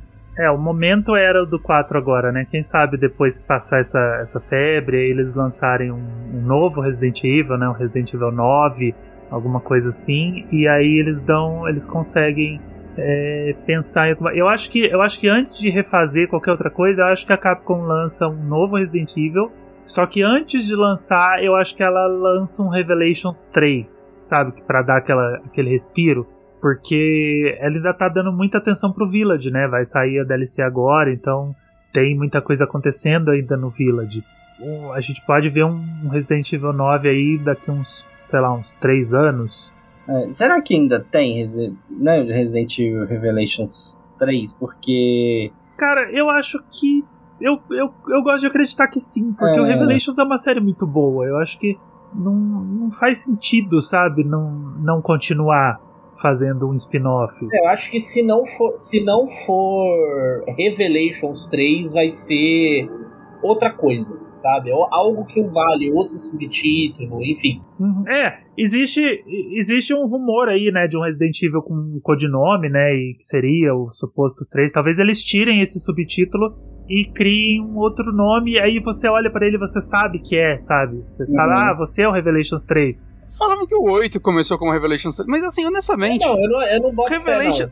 Revelations pra mim foi uma parada muito legal quando a franquia tava lá embaixo, sabe? Não, é. e, e aí ele E foi um ajudou respiro, ele foi uma, trazer, é, é, ele foi uma forma de, O de tentarem. ele, ele era o Resident Evil de terror pra agradar Uhum. o fã de terror que tava enchendo o saco pra caralho, com razão, naquela Uhum. época em que o, o Resident Evil 4 vendia pra caralho, que o Resident Evil 5 vendia pra cacete, né? Eles estavam fazendo Não sei se vendeu bem 6. também, né? Apesar de tudo, ele vendeu muito bem. A pegada da série era, a ideia da série, é aquilo que eu falei lá no, no começo. A ideia da série era focar mais na ação, mas a gente não pode perder essa fanbase aqui. Então Uhum. vamos fazer um esquema de terror. Só que agora a série é voltou a ser uma série de terror. Então Revelations Uhum. agora é um jogo de ação. É, o reve- é talvez, sabe? Eu penso nisso. Talvez agora eles queiram fazer um jogo mais de ação, como spin-off. É, eu não sei. É, tipo, Revelations seria legal pra explorar, sei lá, faz outro jogo com Barry, saca? Pra explorar esses personagens que eles não vão voltar pra franquia principal. Mas. Não, eu, por isso que eu queria que fosse o, que o Revelations 3 fosse com a Rebecca. É, então, talvez, mas eu não sei, eu não, é, eu não consigo ver um motivo real pra Revelation voltar. É Que nem, tipo, ah, vamos voltar ao Gun Survivor. Tipo, tá, os atuais já são um Gun Survival, de certa forma, né? Então, Você tem ali histórias pra serem contadas que eles claramente estavam desenvolvendo dentro da de uma sub-franquia, né? uhum, Agora, pra onde vão essa. A grande pegada do Revelations não era essas histórias, era a, a, pega- a abordagem que o jogo dava à jogabilidade, que era mais Sim. focada no terror. Aí agora que a série principal é de terror, como fica isso, sabe? Por isso que eu acho que talvez Assim- eles, eles sigam pra outro, outro spin-off. Então, mas, mas assim, o Revelations 2 ele abriu uma porta que eu acho que poderia ser usado pra continuação, que é continuar o co-op na franquia, porque o Revelations 2 trouxe de volta o co-op Ah, e eu sim. acho que é o co-op mais legal da franquia, porque é o, não é os dois personagens iguais, né? Cada um tem uma utilidade mecânica. Eu, eu, eu gosto da, da ideia dele. Eu joguei sozinho, né?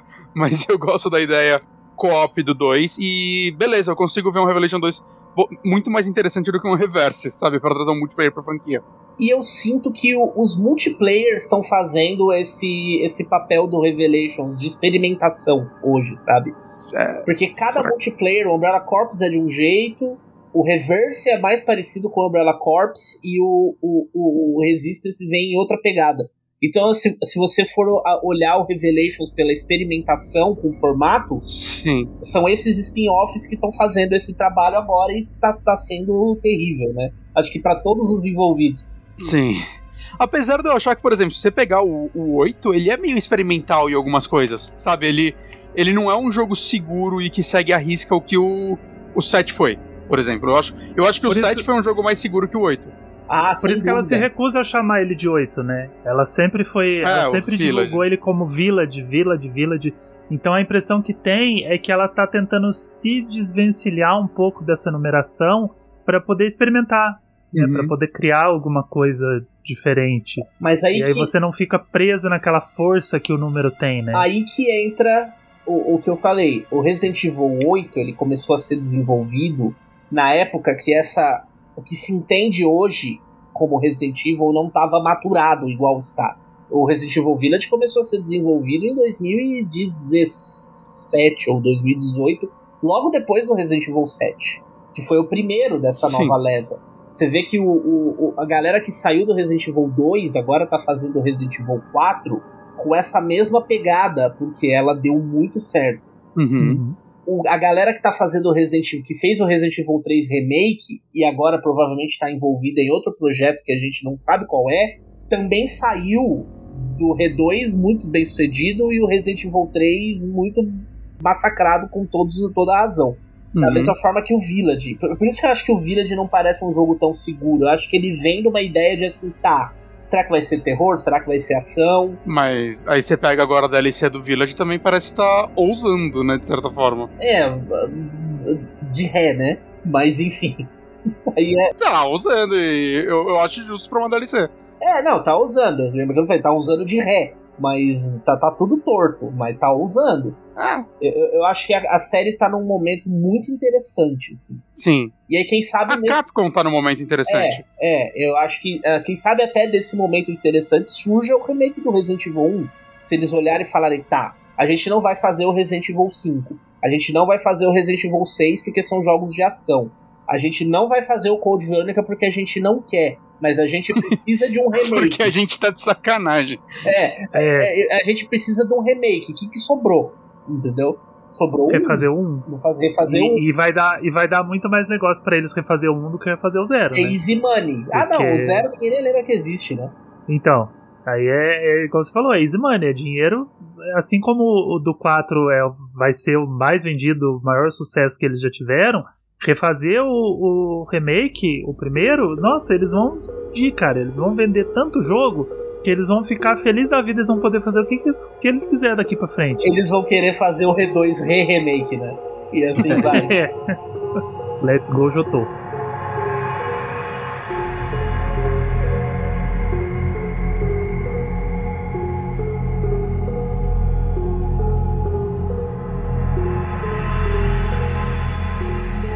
Ah, beleza, acho que a gente fechou. Vai ser um episódio menorzinho, só pra, pra gente discutir os, os pormenores. É, porque ficar falando também da história e tal é uma parada que. Não, não, mundo- não era, não era pra focar em história, não. Vai Era pra ficar focar nas batida, nossas. né? É. É, não, essa, sé essa, essa série que a gente vai fazer é pra focar na- nas nossas experiências com esses remakes. É porque a Sabe história. que a gente todo acha? mundo já fez um podcast assim, né? Tipo, É. É, todo mundo já contou essa história, não, não precisa contá-la de novo.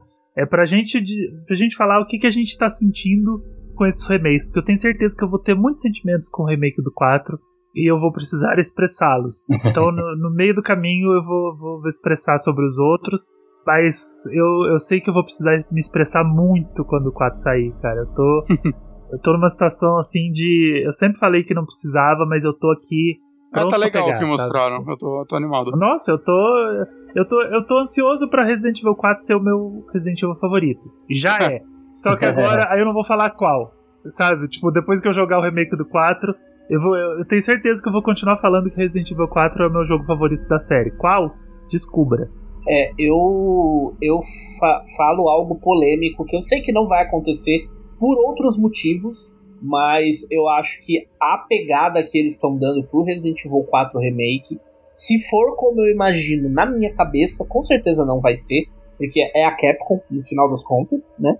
Mas eu acho que ele tem potencial pra ser melhor do que o original. Mas é porque eu É sou isso que eu eu sou hater do original. Eu acho Aí, Dema. Tamo eu junto. acho o Resident Evil 4 um, um jogo de ação impecável. É um jogo delicioso de jogar. O Eu não jogo tem quase 20 anos e ele é super atual, super redondinho e super gostoso. Ele é um Resident Evil meia boca pra cacete. Em Eu história, acho que é a pior história da franquia. em desenvolvimento, ele dentro da franquia ele é um negócio assim, ele é um puxadinho, sabe? É, ele, ele, ele foi muito afetado pelos filmes, pela questão de da época do, lance da, deles quererem focar nesse negócio de ação, ele foi muito afetado.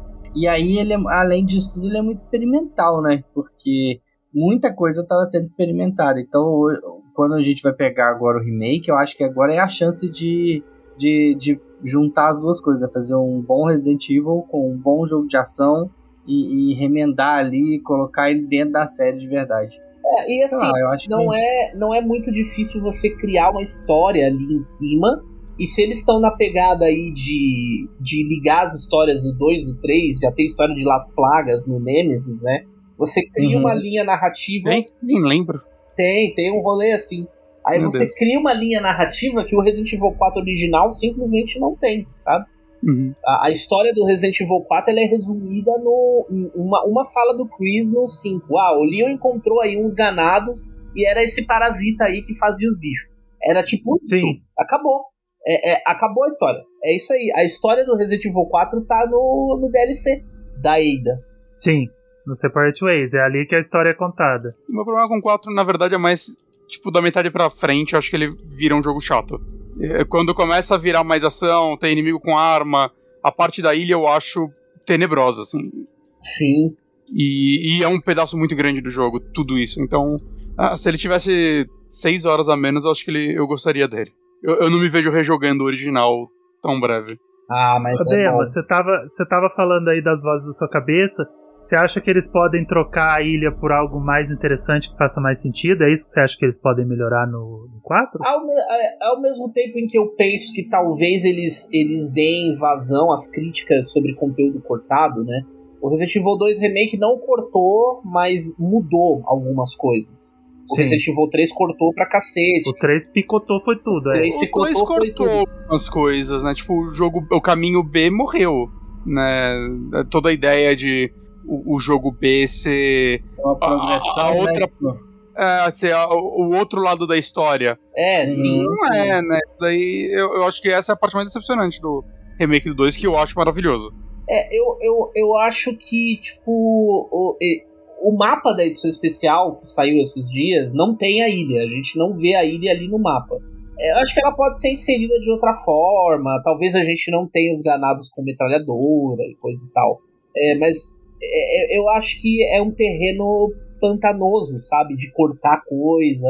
Eu acho que eles podem fazer tipo dois, transformar algum cenário ruim em algo mais interessante. Pode pegar a ilha mesmo e deixar a ilha É. mais interessante. E algo mais eu gosto do laboratório no remake do 2, por exemplo. Como eles fizeram com o esgoto no Resident Evil 2, que era uma Também. parte meio, meio chata de você ir e voltar. E aí ele cria um backtracking ali que você, ai, puta, um item que eu peguei lá no Cafundó, agora eu preciso dele de novo. Então eu preciso voltar tudo só pra pegar um item, sabe? Aí eles transformaram ali num dois corredorzinhos, uma QTE e é isso, sabe? É, Então talvez eles façam isso. Agora, uma coisa que eu estou particularmente muito curioso pra ver, que eu acho que eles vão cortar, mas que eu quero muito ver o que, que eles vão fazer se vão cortar, é o robô Salazar.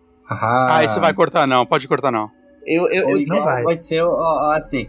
Pode acontecer igual o Final Fantasy VII Remake, que a gente fala, ah, eles não vão colocar o Cloud de vestido, e aí faz um negócio super fodão. Eu aí pode ser uma parada parecida. É, todo, várias coisas que eles falaram, ah, eles não vão colocar a luta contra a casa, sabe? Eles não vão colocar o Claudio É. vestido. E, e deu muito certo, Fizeram- sabe? fizeram bem Funcionou. feito.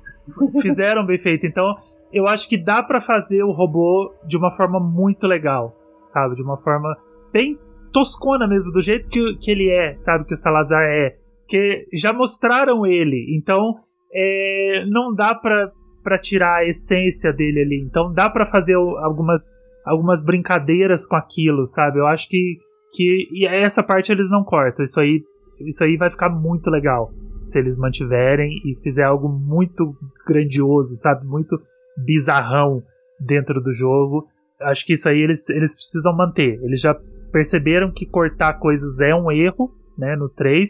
Então o 4 eles têm tudo pra fazer igual o primeiro, ao invés de cortar coisas, adicionar coisas pra deixar o jogo mais interessante.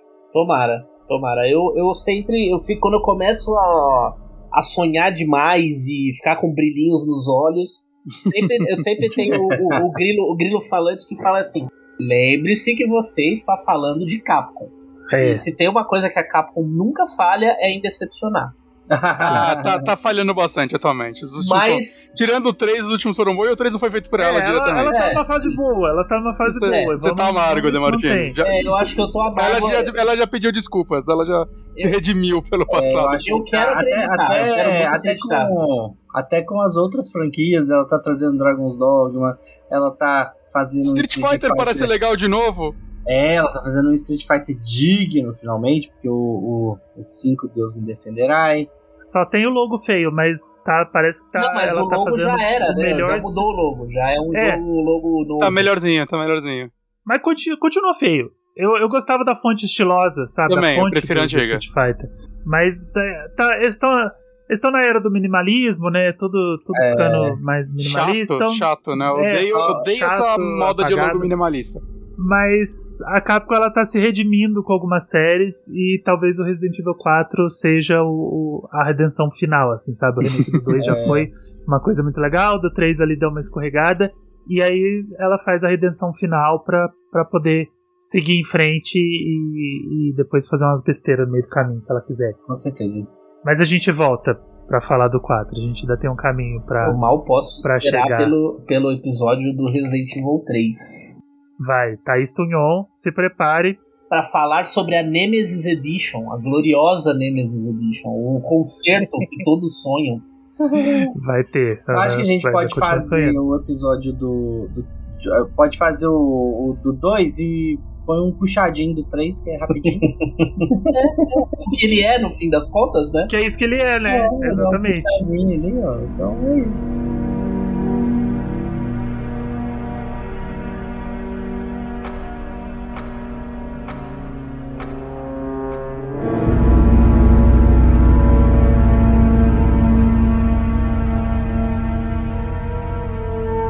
Mas vamos lá, vamos voltar pra Safe, pra safe Room, que a gente já Já tá rodando. saiu da pauta faz Já tempo. tá rodando pela mansão. E gente já tá, a gente já tá lá no 4, a gente já tá no remake do 7. então vamos, vamos parar por hoje, vamos dar uma pausa. A gente volta em breve pra falar do remake do 2. A gente vai passar por todos os remakes até chegar no 4. Espero que antes do lançamento do 4, para depois a gente poder jogar o 4 e poder vir falar dele com propriedade. Mas enquanto isso, por hoje a gente vai dar uma pausa. E você que está ouvindo, não esquece de seguir a gente nas redes sociais, tá? A gente está em qualquer rede social barra Fator Replay. E também não esquece de seguir os meninos que estão aqui hoje. Queria agradecer a presença desses lindos, o Dema e o Bonatti, por terem vindo conversar com a gente sobre Resident Evil. O Bonatti veio aqui de última hora. Obrigado por ter topado essa essa brincadeira de última hora. A gente já gravou um episódio sobre Scorn, você já ouviu, porque o episódio do Scorn vai sair um pouco antes desse episódio do, do Resident Evil. Então Bonatti voltou aqui para falar um pouquinho mais com a gente. Meninos, obrigado pela companhia, obrigado por terem vindo. E Dema, obrigado por topar ser o convidado fixo dos remakes. Sempre um prazer, meu querido. Tô, tô aí pro que vocês quiserem. Se quiser falar de outros jogos também, mas eu entendo que Resident Evil, né, bate mais forte. Bate É você, cara, É. não adianta. Quando a gente pensa em Resident Evil, já manda uma mensagenzinha, já manda um oi sumido lá pro Dema. Mas brigadão, brigadão por terem vindo. É muito bom ter vocês aqui sempre. E vocês já são de casa. E aproveita, né, quem tá debaixo de uma pedra, acordou agora de um coma de 20 anos e não conhece o Dema e o Bonatti. Então, meninos, contem aí quem são vocês, o que, que vocês estão fazendo, por onde vocês andam pro pessoal que tá aí totalmente desavisado e não conhece vocês. Eu estou quase todos os dias lá no newgameplus.com.br fazendo lives. A gente fala muito sobre Resident Evil, a gente fala muito sobre um milhão de coisas, a gente fala muito sobre comida também e sobre histórias constrangedoras. Então, tem live no YouTube, tem live na Twitch. Como eu falei, tem quase todos os dias, porque é, o horário é sempre o mesmo, é sempre ali na parte da noite, mas não é. Não, não tem um calendário fixo, né? É, eu tento sempre, toda semana eu começo na intenção de fazer lives todos os dias da semana, é, mas aí a vida acontece e não permite. Acontece.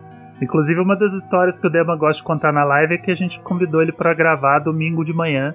É, isso, isso, ele, isso, ficou um pouco, ele ficou um pouco traumatizado quando a gente gravou o Village. isso aconteceu e, e eu, eu conto isso pras pessoas e quando veio o convite pra fazer esse aqui, eu já fiz questão de, ah, não, eu aceito sim, só que tem uma coisa, Não vai ser domingo, né? que não seja de final de semana, muito menos de manhã, por favor. Porque foi algo realmente que me marcou, assim, eu fiquei meio, meio, meio chocado quando, quando eu fui convidado pra gravar um podcast no domingo, 8 e meia da manhã. Foi algo que eu não esperava.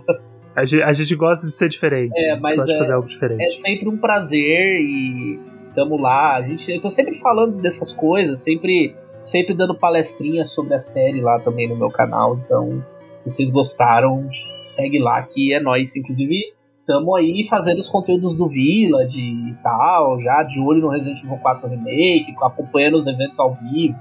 Então tem sempre coisa legal rolando por lá. Sigam. Manda ver, Bonatti. Bom, é, vocês podem me encontrar semanalmente no Twitch do Super Amigos. É, a gente grava nossos podcasts ao vivo lá todas as quintas-feiras, às nove da noite, twitch.com.br superamigos. É, nós gravamos podcasts revezando, né, hoje em dia, de forma quinzenal, uma semana do Super Amigos, que é o nosso podcast sobre games e a gente fala um pouco sobre filmes e coisas do tipo. E o Rádio Sete Peles, que é nosso podcast sobre filmes de terror, que a gente começou recentemente. Muito bom. A gente reveza os dois podcasts, mas os dois são gravados na mesma Twitch, para facilitar um pouco a vida. Né? Só o feed do podcast que é separado mesmo. Né? Que lá a gente tá discutindo. A cada 15 dias a gente pega um filme, um, dois filmes, né? Dependendo. Da, se for uma franquia, às vezes a gente pega mais de um. E, e destrinchamos ele lá, falando um pouquinho dele, falando sobre a produção, nossas opiniões. É bem legal, eu gosto muito desse podcast, é algo que eu queria fazer há muitos anos, a gente finalmente começou. Maravilhoso, inclusive, tá? Muito Maravilhoso. bom. Muito bom. Não, muito obrigado. Muito. Já Gosto vou- muito, Já gosto vou muito. colocar aqui pra seguir. Já ouvi todos e gosto muito. Muito obrigado, mano. Obrigado, gente. Obrigado por terem vindo. E o Fator Replay vocês encontram em qualquer rede social barra Fator Replay. A gente tá mais ativo no Twitter, que a gente posta, além dos episódios, todo dia a gente posta notícia de joguinho, tudo que é anunciado de Nintendo, Playstation, Xbox, PC, Stadia, né? Tadinho do Stadia. morreu. Prodiando Stadia. Um beijo, Stadia. Ele morreu, Claudete. Mas vocês encontram a gente no Twitter, que a gente posta todo dia notícia de game, além dos episódios, e na Twitch também, que a gente voltou a fazer live, não é todo dia, mas a gente tá fazendo aí duas, três vezes por semana. Então a gente tá fazendo as nossas lives semanalmente na Twitch, estamos jogando Mario Rabbids, a gente joga Fortnite, joga Overwatch. E a gente vai voltar com a série Quinta Hearts, que a gente tá jogando todos os Kingdom Hearts até o lançamento do 4, só que a nossa Quinta Hearts agora vai ser domingo, tá? Porque quinta-feira não é mais um dia disponível para nossa streamer Rebeca. Então a gente vai começar a fazer as lives de quinta no domingo. Porque sim, Mas vai manter o nome Quinta Hearts? Quinta Hearts vai chamar Quinta Hearts Dream Drop Domingo. Ah, boa. Pô, criativo. O nome, o nome que a Beca criou pra gente poder continuar mantendo. A gente vai manter Quinta Hearts porque, pô, foi um nome muito legal, cara. A gente não quer abandonar. Então a gente vai mudar pra Quinta Hearts Dream Drop Domingo. Então, todo domingo a gente vai estar lá jogando Kingdom Hearts. Até sair o 4 a gente jogou todos, porque a gente tá empacado 1 ainda. Então vai dar tempo. E eu espero que a, que a Square seja esperta e faça um remake do 1 antes do 4. Vamos ver o que vem por aí. Não dá pra saber ainda. E não esquece de seguir a gente nos agregadores de podcast que você está ouvindo. Se você estiver ouvindo no Spotify, Google Podcasts, Apple Podcasts, Amazon Music, Deezer, a gente está em todos. É só procurar lá, Fator Replay. Você está ouvindo isso em algum agregador. Coloca lá seguir, acompanhar, botãozinho de, de acompanhar o podcast, que é bom que eles notificam vocês quando tem episódio novo. E também ajuda a gente a ter estatística de quem tá ouvindo, de download e tudo mais. E o Spotify e o Apple Podcast tem um sistema de notas para você dar estrelinhas pra gente. Então, se você gostou, coloca lá cinco estrelinhas pra gente que você gostou, que você tá ouvindo. Se você quiser conversar com a gente, pode mandar DM no Twitter. A gente adora quando o pessoal interage, fala que tá ouvindo, fala que gostou. Pode mandar um e-mail pra gente no fatorreplay.gmail.com. Pode mandar sugestão de pauta, dica, crítica, o que vocês quiserem falar pra gente. E também pode seguir a gente nas nossas redes sociais pessoais. Eu sou o o Angelups, o Flávio, arroba Flávio Altamilde. O resto da turminha que não veio hoje, porque eles não jogam jogos de terror. Alguns jogam, mas Resident Evil Remake passou meio que direto pela maioria. O Foquinha, arroba Renan FKT, a Kelzinha, arroba KelFLuz, o Muri, arroba Muritunholi e o Wash, arroba Lotermus. Segue o pessoal lá que a gente volta já já com a turma toda. E a gente vai recarregar o Ink Ribbon, que acabou de acabar. E a gente volta já já com episódios novos. E em breve a gente volta com Resident Evil 2 Remake. E o Dema vai estar aqui de novo. Um beijinho, um abraço e até mais. Tchau, tchau. Beijos. Tchau. Parou.